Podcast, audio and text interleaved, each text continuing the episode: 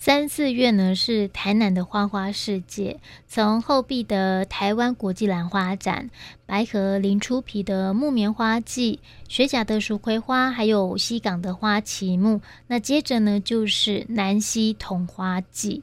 呃，台南客家委员会有特别举办了桐花季系列活动跟小旅行哦，呃，要邀请大家可以一起来欣赏全台最早。纬度最南的桐花四月雪啊，感受一下浪漫的白色风潮。今天的节目中呢，就邀请台南市客委会主委古秀飞要来介绍这一次的桐花季。呃，古都的听众朋友们，大家好，我是台南市政府客家事务委员会主委古秀飞。首先想要请问主委哦，就是大家现在呢，只要一看到桐花，就会联想到客家啊，呃，为什么桐花跟客家有关呢？啊，因为在日据时代哈。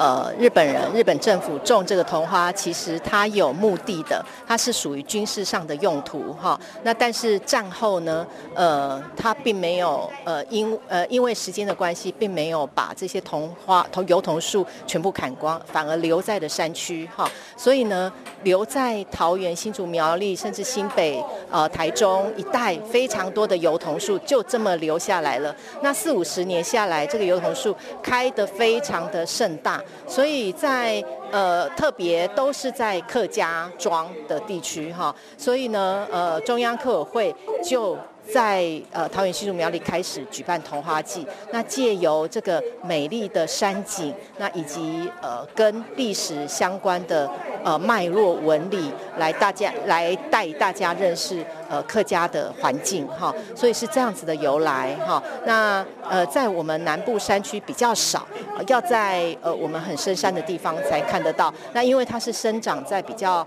呃冷的地方哈，南部呃无法生长。那在我们的呃，南溪算是比较特别，因为深山里头有啊，那当地的居民呢，就把它移到比较呃接近呃平原的地方，但它还是山丘啦哈，呃种植也种种活了哈，所以在这个呃山区就有呃桐花的存在哈，所以我们觉得呃桐花其实是一个很美的意象，那它也具有。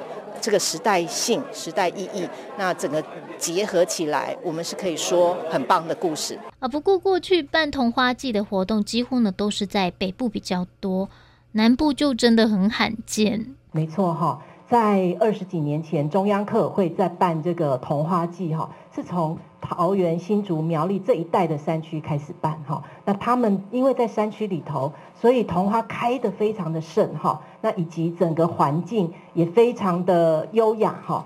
那但是越往南部哦，呃越少哈，特别是在高雄、台南几乎都没有。我曾经在高雄服务过，那高雄的呃乡亲们想要种桐花，种不起来，种不起来。那台南为什么会有？台南的深山其实是有桐花的。好，那因为在福来餐厅陈居峰陈老板。他呢就把深山的那个桐花移到呃梅岭这个地方来种，结果种活了，成功了哈、那这十年下来，它慢慢的开花，那以及也越来越多。那不只是这样子哈，他除了从深山里面移植过来以外，他还去买新的呃树苗来种，所以在当区那个区域就开满了桐花哈、那在这里也要特别感谢我们南西区区长李区长。那因为我们第三年办这个桐花季，那这几年下来哈，李区长特别把桐花步道做整理，然后呢又呃栽种了不少的桐花，所以在环境上的这个呃整理哈，其实是呃在地方的呃呃朋友们乡亲们。好，那以及呃区公所都大力的协助哈。台南市客委会成立已经有三年了，那不断的在推广客家文化，呃，只是可能有很多听众朋友还不知道，诶，原来台南也有客家。哎，没错哈，就是呃台南给大家的印象就府城古都，而且是闽南人居住的呃最多的地方，没错。但是哈。呃，而且呢，呃，客家人也是这么认为，哈，台湾的所有人都这么认为。但是在台南哦，有十三万的客家人口，在全台湾的客家人口数里头，哈，算是很多的哦，算是中上的这个呃人口数，哈。呃，当我们讲出这个数字的时候，很多的客家研究学者也都吓一跳。这是第一个，第二个哈，很重要的是。客家来到台湾第一站就是在台南。好，那呃，所以台湾的客家可以说是台南发源地。好，然后再往呃一再往哈，那个时候是呃明郑时期就已经台南就已经有客家人，是最早最早的。好啊，这个也是让人家很意外、很特别的哈，这是台南独一无二的哈客家。那呃，再来才是在屏东跟台北。客家的发展，所以台南其实是除了府城古都之外，它是呃客家发源地耶，这是很很了不起的历史的脉络，但但大家都忽略了啊，因为府城的名声很大，把台南客家给掩盖了，所以我们都是在讲，呃，都是在。讲这一件事情，就是台南有客家，而且是最早的客家，大家不要忘记了，大家要捡回来。那台南的客家散布在哪一些地方呢？呃，它散布的非常广哦，像呃白河、东山、南溪，这都是非常早的哈、的聚落。那以及在我们市区哈、有很多呃分散的呃民众哈、居民啊、所以它目前到目前为止，呃比较多的人口数是在永康、东区、新营，这个都超过一万人的客家人口，所以其实是很多哈、我们。我们以为是没有，可是呢，可能我们的周周围身边，你你稍微问一下，就就就会知道哦，原来你也是客家人，原来你也是客家人，其实很多的。就像主委所说的哦，啊，台南是文化古都，也是客家原乡啊。副市长叶泽山他就有提到哦，啊，像是具有代表性的客家庙宇、国家古迹。三山国王庙呢，啊，就说明早期客家族群呢来到府城的足迹，然后再慢慢的移居到其他的城市。我们也来听一听副市长怎么说。那大家都知道，我们在府城内有一个三山国王庙。那三山国王庙其实一般只会在客家的聚落里面看到。那台南府城的三山国王庙是国定古迹。是台湾雄在这个三山国王庙哦。那之所以会有三山国王庙，表示早期的客家族群来到台南之后，才慢慢的、慢慢的迁移到往中部、往北部。所以，其实，在台南还有很多的客家的呃这些居住的人口在。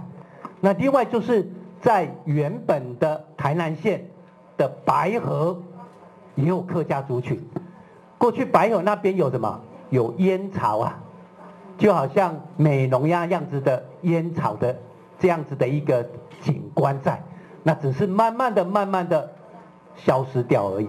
在东源，那东山东山的东源也有我们的客家族群在，在南溪像我们的江家聚落，这个也是客家族群的所在地。